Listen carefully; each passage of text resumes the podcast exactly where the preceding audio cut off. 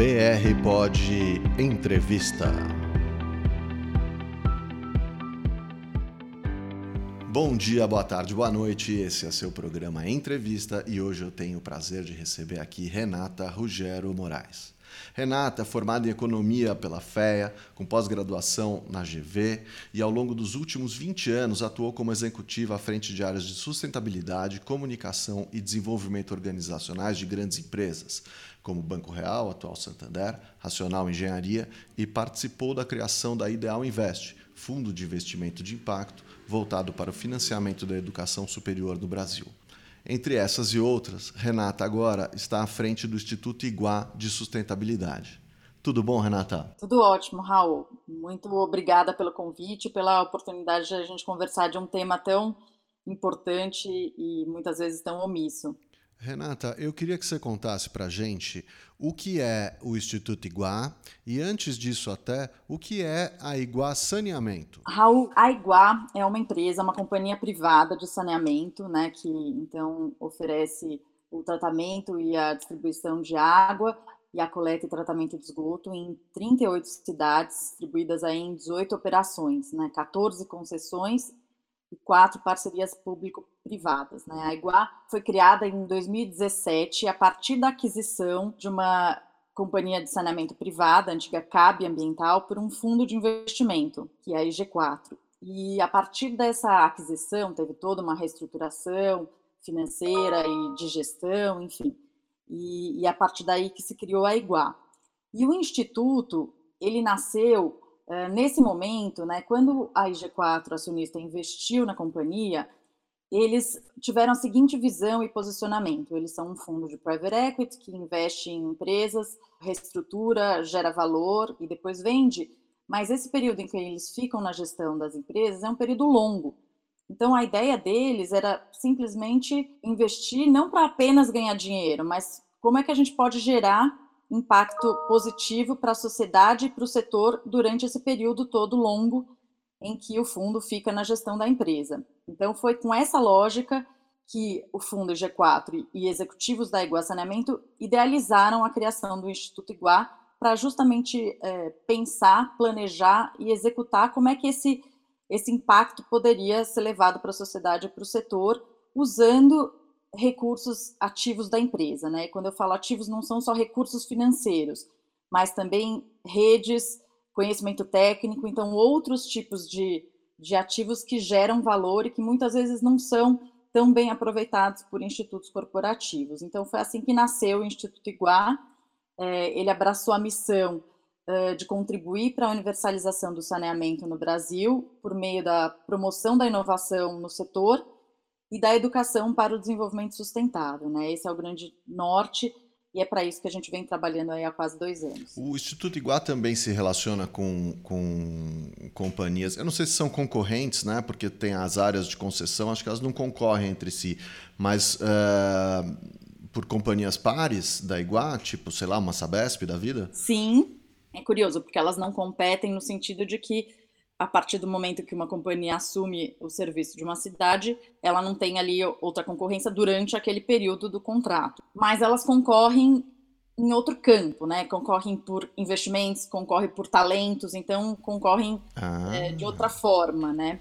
Uhum. Mas o que a gente vê é que esse campo do impacto socioambiental ele está acima desse campo da competição do negócio. Então a gente encontra muito espaço para iniciativas que são setoriais e para iniciativas onde a gente pode se unir né, em prol de uma coisa, um objetivo socioambiental que é maior do que a competição do negócio, conseguindo também preservar a confidencialidade e a independência de cada companhia nos assuntos que a gente acredita que tenham a ver com o negócio e que a gente tem algumas iniciativas no qual a gente participa junto com outras companhias, com a Sabesp numa delas, Uh, a gente tem grupos de trabalho que discutem questões de sustentabilidade, de impacto socioambiental, onde a gente também participa com outras companhias privadas. Então, a gente tem caminhado nesse sentido. Um grande sonho meu seria a gente poder desenvolver uma iniciativa jun juntando todas elas.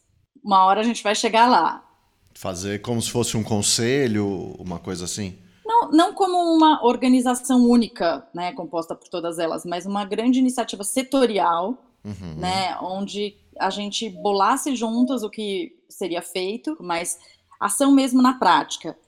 É, isso, é, em teoria, né, em conceito, esses, essas ações de impacto coletivo, e envolvendo inclusive empresas concorrentes, elas têm ganhado espaço, porque os desafios socioambientais eles são tão grandes e tão complexos que ninguém sozinho consegue enfrentar essas questões. O Instituto Igual já nasceu com esse DNA. Né? Quando a gente criou o Instituto, a gente olhou para o desafio da área de saneamento, que é, hoje, para a gente universalizar o saneamento no Brasil, são necessários 508 bilhões de reais de investimento. Uau! Então, qual seria o impacto de uma organização sozinha para mudar esse cenário? Né? Então, a gente já nasceu não só por conta do tamanho desse desafio em saneamento, mas por conta da natureza do tipo de desafio socioambiental. São questões complexas. E para você ter uma mudança sistêmica, você precisa unir organizações que tenham atuações complementares, que possam complementar investimento, possam complementar redes e conhecimentos. Então, é só dessa forma que a gente acredita que a gente consegue fazer uma mudança sistêmica. Então, o Instituto já nasceu com esse DNA na forma de trabalhar. Todos os, os projetos, as iniciativas nos, nos quais a gente envolve ou concebe, são iniciativas de impacto coletivo junto com outras empresas, outras organizações da sociedade civil, ou inclusive setor público. Então, a gente junta organizações que estão unidas por uma causa em comum. E daí a gente planeja uma forma de trabalhar onde a gente se potencializa, cada um uh, complementa investimentos, de forma que a gente tenha um impacto mais significativo por um volume de investimento maior, mas não só isso, né? a gente complementa redes, a gente complementa saberes, competências, então aí a gente consegue ir muito mais longe e mais do que isso, fazer uma mudança que realmente mude a forma como o setor trabalha, né? uma mudança sistêmica. Perfeito. Então eu queria dar um, um passo atrás. Me conta um pouco qual que é o cenário uh, do saneamento no Brasil hoje, só para a gente entender o tamanho do problema que você está falando. Bom, hoje a gente tem, né, no Brasil ainda, né, 2020, 35 milhões de pessoas, que equivale a 17% da população brasileira, sem acesso à água tratada. Então, são pessoas que caminham quilômetros por dia para pegar água no rio, em poço, em baldes, uhum. né? Aquela cena que a gente Não estamos nem que... falando de esgoto, estamos falando de, de água potável. De ou de água potável. Pseudo potável, né? É. Isso porque são pessoas sem acesso, né? Uhum. A questão da, da regularidade do acesso é uma outra questão. Se a gente pegasse simplesmente um indicador, pessoas que têm água de forma ininterrupta, o déficit seria maior ainda, né? Esses, esses 35 milhões são pessoas que não têm acesso, apesar da gente ainda ter esse déficit grande no Brasil, tem estados e cidades onde a gente tem um índice muito alto de acesso à água tratada, né? Uhum. Esse índice de 17% da população sem acesso à água tratada, que representa 35 milhões de pessoas, que é equivalente à população do Canadá, é uma média para o Brasil, né? Mas pontualmente tem cidades que têm índices bem altos. Uhum. O esgoto, o cenário é ainda pior. Hoje a gente tem metade do Brasil, mais precisamente 48% da população que não tem acesso à coleta e tratamento de esgoto. É, o que, que quer dizer isso? Quer dizer que são muitas pessoas, aproximadamente 100 milhões de pessoas, que vivem ou com esgoto a céu aberto, ou então que vivem com esgoto uh, em fossas. Né? O problema das fossas, que a gente muitas vezes não conhece, é que a maioria das fossas é feita de forma equivocada. Muitas vezes a fossa está lá, você acha que o esgoto está indo para lá e você acha que está tudo bem. Mas muitas vezes aquela fossa está feita de forma inadequada e está contaminando o lençol freático da água da onde a própria pessoa está consumindo né? E a gente está falando de coisas que são invisíveis, uhum. né? Então, é, tipo de contaminação que é invisível. Então, às vezes você não tem nem essa consciência, mas você mesmo está contaminando a água que você está consumindo. Né? Então, esse é o problema das fossas. E o grande desafio é que a gente tem dois grandes blocos de desafios, assim, em termos dessa população sem acesso à água e a esgoto. O primeiro é o desafio urbano, né, aonde a gente tem, quando a gente fala de água, desses 35 milhões de pessoas sem acesso à água, 20 milhões de pessoas ficam nas áreas rurais e 15 milhões de pessoas, aproximadamente, ficam nas áreas urbanas. O problema das áreas urbanas é o seguinte: apesar deles ser em número absoluto menor do que a população sem acesso à água das áreas rurais, a população que não tem acesso fica em comunidades onde tem um adensamento muito grande da população, o que intensifica a gravidade dos problemas decorrentes da falta de saneamento. São locais que têm outras questões, inclusive, são muitos territórios ocupados irregularmente. É, esse adensamento da, da população faz com que muitas vezes a rede não consiga chegar, a gente não consegue construir uma rede de, de, acesso e de coleta de esgoto como a gente cons consegue ter no resto da cidade, porque ali uma coisa está muito grudada na outra. Então, as soluções partem por outro uh, tipo de solução. Já nas áreas rurais, a gente tem um número absoluto maior, né? O grande desafio é o seguinte: essas populações estão dispersas e afastadas. Então, não existe a viabilidade econômica você construir a rede até toda essa população. Então, aí a gente encontra um desafio de, de arranjo, qual é a solução que vai ser usada para levar o acesso a saneamento a essas pessoas, né? E eu acho que outra coisa crítica do problema é que é a população rural, ela está no final da linha para ser atendida, né? Eu costumo falar que geralmente essas áreas rurais que não são atendidas são quase áreas invisíveis no mapa, porque enquanto as áreas urbanas, as favelas, as comunidades, elas ainda não têm mas elas estão na fila de ter o acesso ao saneamento antes das comunidades rurais, as comunidades rurais, por serem dispersas e isoladas, é uma perspectiva muito remota de chegar até lá. Então, o caminho é por soluções descentralizadas, locais, enfim, e tendo aí um modelo de financiamento para a implantação desses sistemas descentralizados, né, para a gente conseguir avançar nesse ponto. E, e por que, outra, te respondendo, né, uma outra questão, nem diretamente ligada à pergunta, mas só para até já te explicar um, um, modelo, né? Hoje o saneamento ele é de responsabilidade do município. Então é o prefeito quem define qual que é a, o raio, a área do, daquele município que vai ser atendido, seja por uma, uma companhia de saneamento privada, pública ou por um serviço próprio do município. Então o que, que ele faz? Ele, ele faz uma conta ali, né? O grosso da população está dentro daquele raio, né? Então tá bom, então vou investir nesse nesse nesse público aqui, nessa região aqui, porque está todo mundo mais ou menos perto, ali, né, adensado no, no núcleo urbano. E essas outras pessoas que estão afastadas e dispersas, vai ser muito caro chegar até elas para justificar o atendimento desse volume de população, né? E até daí é uma questão até política mesmo, né? Ele pensa até inclusive em em votos. Né? Sim, né? né? Onde estão concentrados meus eleitores, o que, que é economicamente viável fazer, são vários pesos, né? Exatamente. Então, o custo para chegar lá é muito caro a ponto dele entender que é que, que, vale a pena investir, mas essa não é a lógica, né? Esse serviço de saneamento é uma coisa básica de responsabilidade pública e que tem que ser oferecida, é uma questão de saúde, de dignidade, enfim. Então, eu costumo falar que o problema do saneamento não está nas partes, mas na costura das partes. Porque eu falo, existe tecnologia, uhum. é, existe dinheiro. A questão é como é que você cria um arranjo institucional que permita é, você ter um modelo de investimento para levar saneamento a essas populações que ainda não recebem, que não podem pagar por esse saneamento. Então, é, você tem que pensar de uma forma, né? As soluções, por exemplo, que existem descentralizadas, elas existem.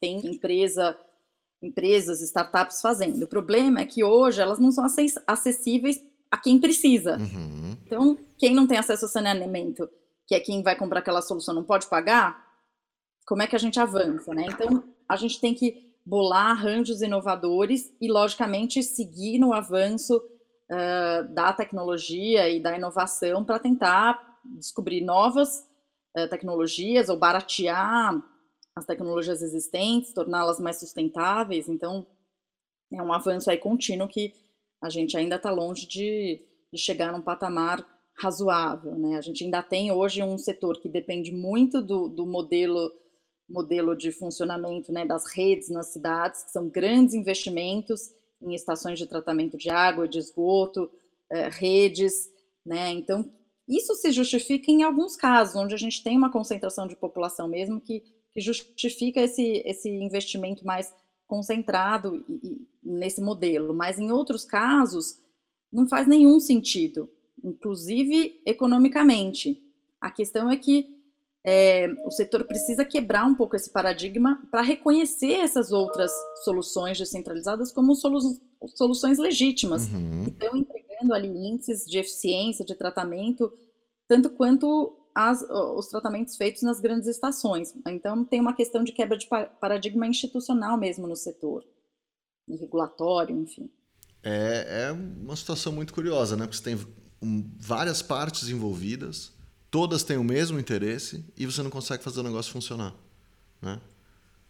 É, é, todas têm o mesmo interesse, eu talvez discordaria um pouco dessa base. Eu acho que a gente tem um cenário, eu acho que tem muita gente muito bem intencionada, é, eu acho que a gente tem uma forte influência política, porque o investimento em saneamento é um investimento de longo prazo, um investimento quase, eu falo entre aspas, invisível, porque está embaixo da terra. Uhum. Né? Lógico que a gente, a gente vê que ele é visível quando a gente sofre situações como a crise que a gente está vivendo agora onde a falta de saneamento está agravando muito os impactos dessa crise. Aí se torna, se torna visível, mas no dia a dia isso fica invisível para boa parte da população. Então, o que, que acontece? Né? Os políticos, os prefeitos, é, quando eles vão tomar uma decisão de investimento em saneamento, é uma decisão que eles vão investir no mandato deles e vai surtir efeito no mandato seguinte. Então, eles todos ali estão com um olhar de curto prazo e muitas vezes acabam tomando decisões olhando sob esse, esse ponto de vista, né? O que, do ponto de vista coletivo e, e de longo prazo, não faz nenhum sentido. Uhum. E, inclusive, tem até argumentos econômicos para se investir em saneamento, que cada um real investido em saneamento você economiza quatro reais de despesas em saúde. Então, assim, Imagino. tem todo o argumento para se avançar nesse sentido, mas não necessariamente a gente, a gente tem outros fatores que que atrapalha um pouco. A outra questão também não é só a falta de interesse político, mas a, a falta de capacidade técnica, né? Muitas vezes tem prefeitos que é, assumem as prefeituras, principalmente de cidades menores, tal, que primeiro desconhecem que o saneamento é de sua responsabilidade. Chega é, nesse nível. Mais incrível que parece, chega nesse nível. Então tem, tem prefeito que vai descobrir no segundo ano de mandato que o saneamento é de responsabilidade do município, né? E tem também, uh, além disso, a falta de capacidade técnica. Então, uh, prefeituras que não têm condições ou não contratam técnicos uh, suficientes em, em preparação necessária para desenvolver os planos de saneamento e para implementar o que precisa ser feito. Então, tem, tem duas questões aí, uma falta de interesse político e uma falta de capacitação. Uhum. Mesmo Às vezes nem tem no município uma pessoa capacitada para isso, tem. né? Às vezes nem tem para acessar os recursos que o município tem para investir em saneamento, eles têm que ter um plano de saneamento. E daí, muitas vezes, não, não tem é, não tem capital humano para poder desenvolver esse plano, eles copiam de outro município que não tem nada a ver para poder acessar. Então, né, é uma, um cenário onde você vê que tem muitas ações que precisam acontecer de várias naturezas. Não é só trazer investimentos para o setor, isso sim é necessário, mas só colocar dinheiro no setor não vai resolver. Então, são várias ações que precisam acontecer, é, coordenadas, né, para que a gente possa ter aí no, no médio e longo prazo um, um cenário diferente para o Brasil. Renata, e do ponto de vista emocional, como é que você lida com tudo isso? Não, eu falo que eu costumo falar que esse tema é, esse tema me, me tomou, uhum. né? Quando eu fui eh, receber o convite para trabalhar no instituto, eu pensei que quem trabalha nessa área é, você precisa estar muito conectada né, afetivamente com a causa para poder fazer um trabalho bem feito, para convencer outros parceiros a ir com você junto, né, para atrair, mobilizar capital para a causa. E eu, é, como eu nunca tinha trabalhado com saneamento. É, como eu... foi isso, Renata? Você, você trabalhava onde quando você foi, você foi convidada para participar, é isso? Eu fui convidada para participar do processo seletivo. Eu trabalhava no, no Instituto Reciclar, que era uma organização uh, criada há mais de 25 anos atrás por um grupo de executivos e empresários, mas era uma, uma organização voltada para a educação, tá. para a formação de jovens, mercado de trabalho tal. E daí, quando eu recebi o convite do Instituto, eu achei algumas é, questões interessantes, né?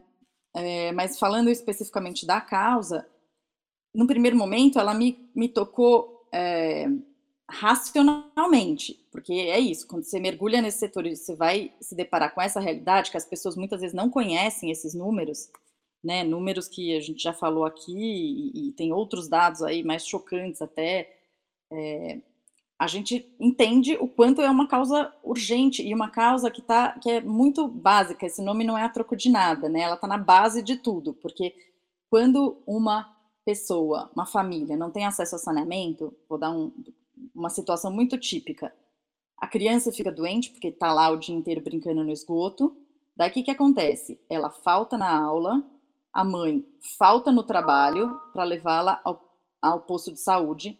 Então, você está vendo aí um, uma coisa que está complicando a educação, a produtividade e trazendo despesa para a saúde. Uhum. Né? Então, você vê, olha os impactos absolutamente sistêmicos da falta de saneamento. Né? É super complexo. Então, é, e tem um monte de indicadores que mostram o quanto que muda o desempenho escolar a partir do momento em que as crianças, enfim, as pessoas passam a ter acesso ao saneamento.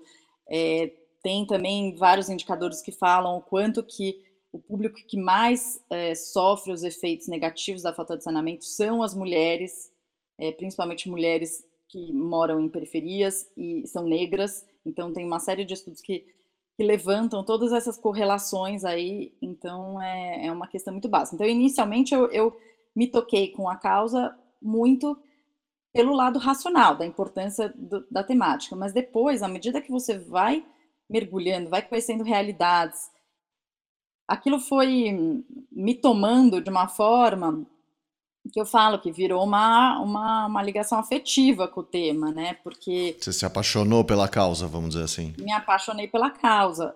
Você, né, outro dia eu visitei uma comunidade ribeirinha na Amazônia e visitei uma senhora que, que sabia o dia em que ela tinha recebido água, que era dia 27 de novembro de 2017, e, que ela nunca vai esquecer esse dia, porque ela achou que ela ia morrer sem é, ver esse dia chegar. Até então ela pegava água do rio, filtrava num, numa espécie de coador, sabe, tipo de café, uhum. aqueles coadores antigos, para minimamente, né, num, num você foi na casa dessa senhora? Fui na casa dessa senhora. Ela tinha luz? Ela tinha luz.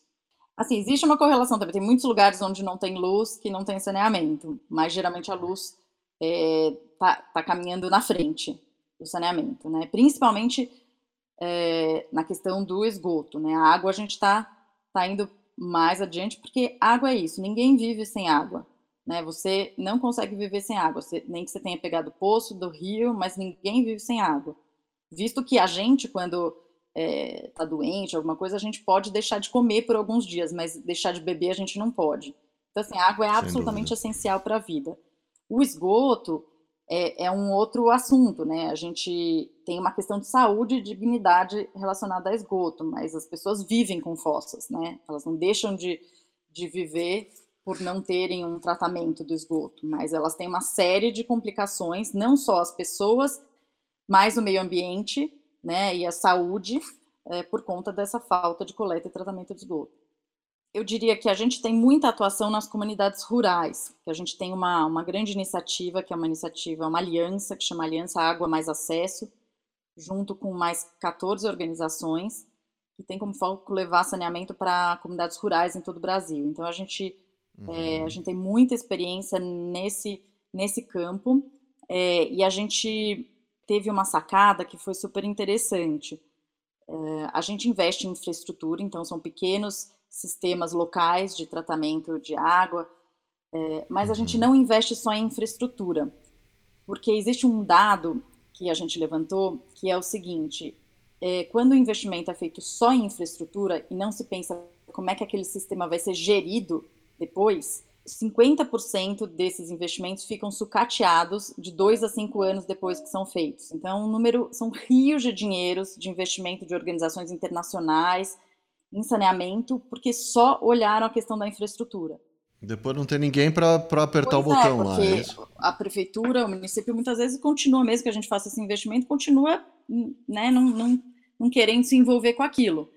E a população, obviamente, não foi mobilizada nem está capacitada para para gerir aquele sistema. Então, o que, que a gente faz? Nem sabe que precisa gerir, talvez. Sabe, né? É, assim, na verdade, alguém precisa manter aquele sistema, é, seja financeiramente, seja tecnicamente, né, manutenção, tudo mais tal.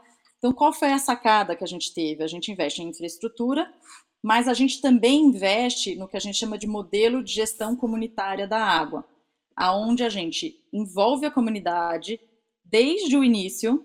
Então, a comunidade participa desde o planejamento de qual vai ser o sistema que vai ser construído lá. Ela participa da construção em todos os serviços que a comunidade consegue ofertar, né? E depois uhum. a gente é, ajuda a comunidade a se organizar é, de uma forma em que ela mesma faça a manutenção desse sistema. Né? A gente capacita as pessoas que vão fazer a gestão do sistema, que vão ser contratadas para isso. Então, o que a gente faz não é importada, é trazer a questão para a mesa, é, ajudá-los a mobilizar mais gente e ajudá-los a se organizarem né? Então eles uhum. criam as regras, eles cobram pequenas mensalidades de toda a população, que é de 5, 7 reais, é o que banca o sistema, fecha a conta, entendeu? Entendi, faz o salário do cara que cuida, compra o material tal. Esse cara, é, o operador, ele passa a ser um funcionário do município? Tem vários modelos, né? Tem algumas comunidades que têm associações, enfim, eles têm várias formas de envolver. O fato é que essa pessoa é mobilizada, capacitada e remunerada para esse papel.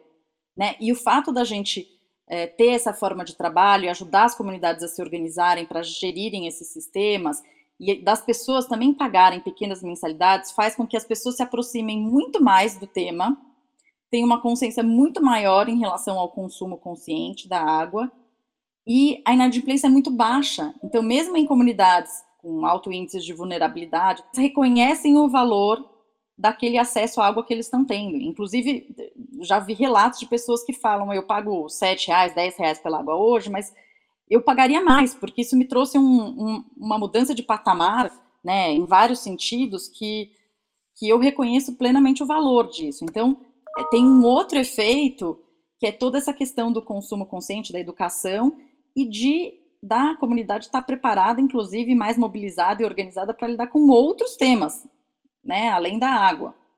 Isso é muito legal, né? Porque você empodera é, exatamente esse é o termo. É um processo que leva tempo, é, porque é um processo que você está chegando lá para mobilizar, você não chega e impõe nada. Então, uhum. você está chegando para ajudar o pessoal a pensar, planejar e se organizar.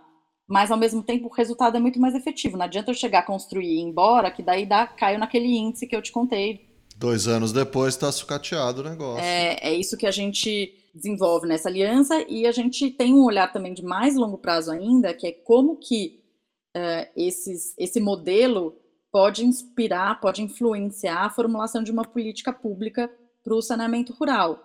Porque qualquer coisa que a gente faça com investimento social privado, por mais recursos que se invista nas iniciativas, ainda vai ser pouco para é, encarar esse desafio. Então, se a gente tem lá hoje 77 mil pessoas atendidas por esse programa, 77 mil ainda perto dos 35 milhões é pouca gente. Né? Exato. Né? Então teria que ter muito dinheiro, enfim. Mesmo que a gente mobilize muitas organizações, ainda assim vai ser difícil. Então, o caminho para a gente ganhar escala é a, a política pública. O investimento social privado permite a flexibilidade de testar modelos, testar uhum. arranjos, testar soluções que depois elas sim podem inspirar as, as, políticas públicas, né? Essa é a nossa lógica. E podem ser replicadas em, em, comunidades que tenham características Exatamente. parecidas.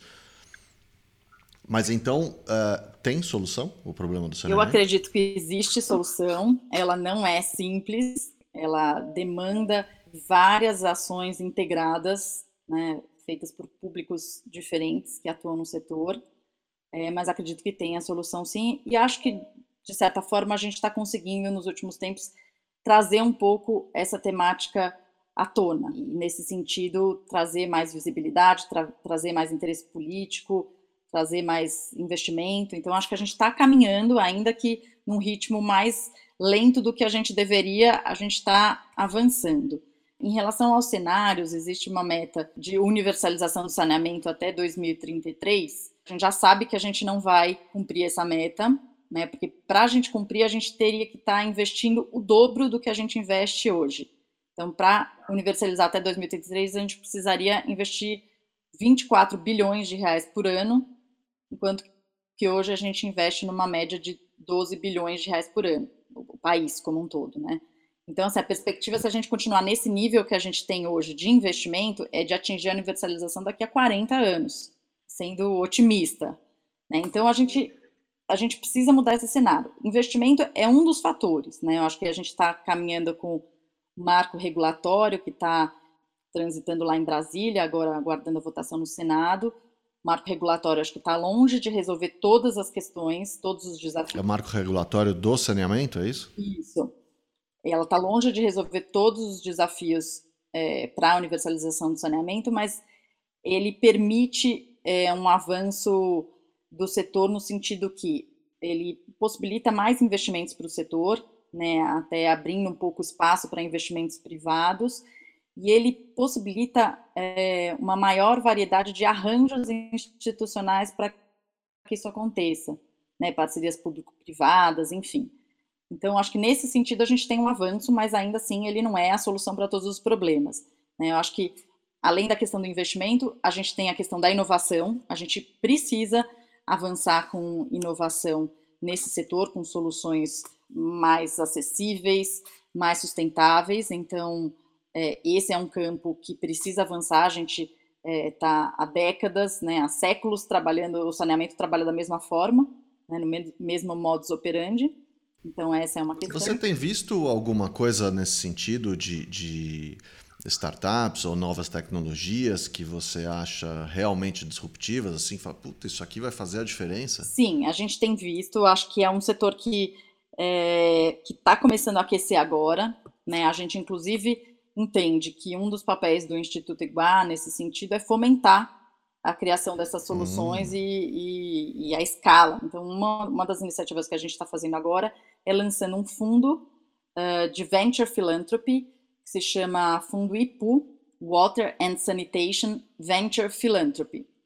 IPU quer dizer origem da água, fonte, da onde nasce a água, da onde brota a água, é um nome indígena.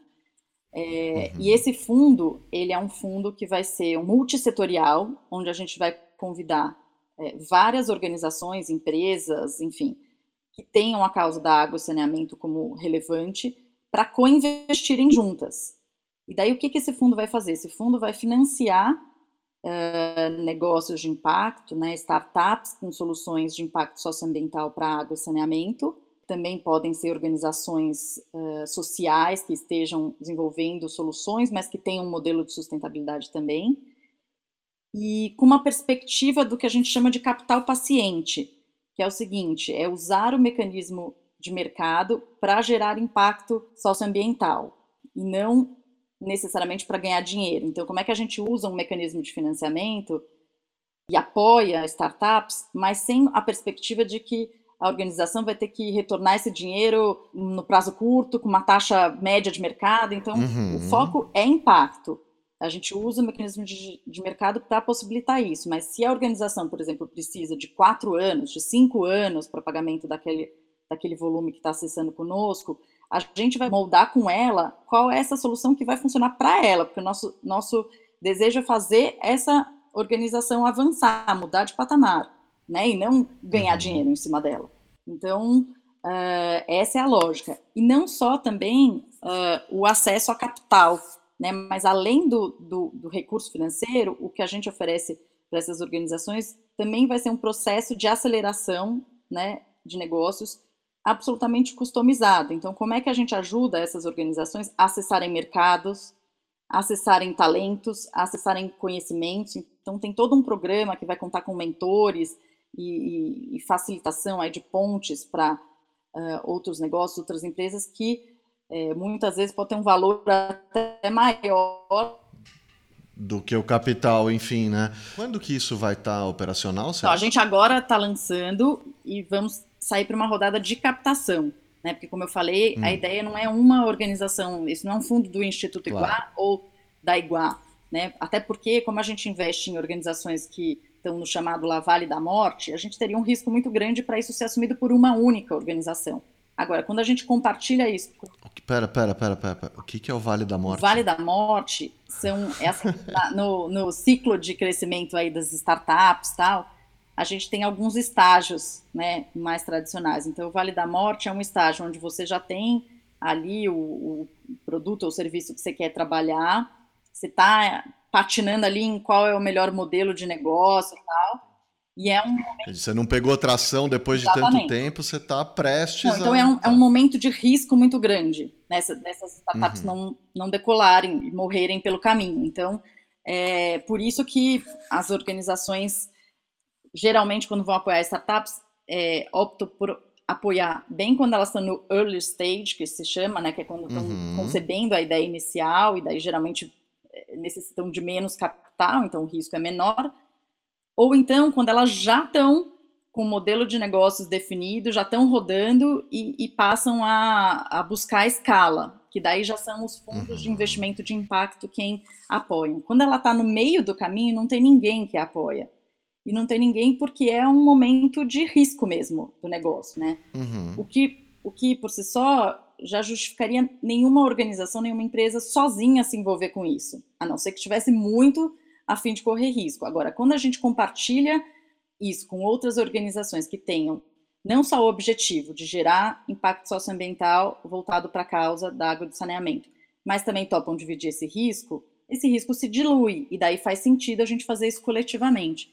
Então esse é um exemplo de iniciativa de impacto coletivo. Se a gente fosse fazer isso sozinho, não seria possível, porque a gente não teria muitos recursos né, para poder investir e gerar uma mudança sistêmica no setor, além do que do nível de risco para qualquer organização tomar é, isoladamente. Né? Sim, você está diluindo o risco para tentar eh, que algumas daquelas iniciativas que não passariam pela fase do Vale da Morte consigam transpor essa coisa. Dizer, obviamente, há uma análise para ver se aquela iniciativa faz sentido, Sim. se tem tudo Acho isso. que vale comentar também, essa iniciativa, o Fundo IPU, ele está sendo desenvolvido em parceria com a Climate Ventures, que é uma organização que vai fazer a, a coordenação geral dessa iniciativa, é, e a gente está contando com o apoio técnico da Cital, que vai fazer a gestão é, financeira dos recursos, e do escritório Tosini Freire, que está fazendo toda a parte jurídica, enfim, todos nos apoiando nesse campo. Né? O Instituto Iguá vai ter muito o papel de, é, de desenvolver, que é o trabalho que a gente está fazendo aí nos últimos meses, junto com a Climate Ventures, e de mobilizar outras organizações, empresas, parceiras para co-investir conosco. Tá maravilhoso. Depois, se você quiser me mandar esses links, eu vou deixar disponível para os nossos ouvintes aqui junto com Legal. a descrição da tua entrevista. Bom, Renata, foi incrível esse papo, super esclarecedor. Adorei conversar com você. Muito obrigado. Eu que agradeço, Raul, tua disposição para a gente falar sobre esse tema e os desafios e caminhos, né? Porque eu acho que mais do que ficar preso nos desafios, a gente sempre o Instituto Iguá busca olhar os desafios como oportunidades. Então é isso que a gente está buscando, trazer soluções construtivas, positivas para a mudança do setor. Você ouviu BR Pod Entrevista.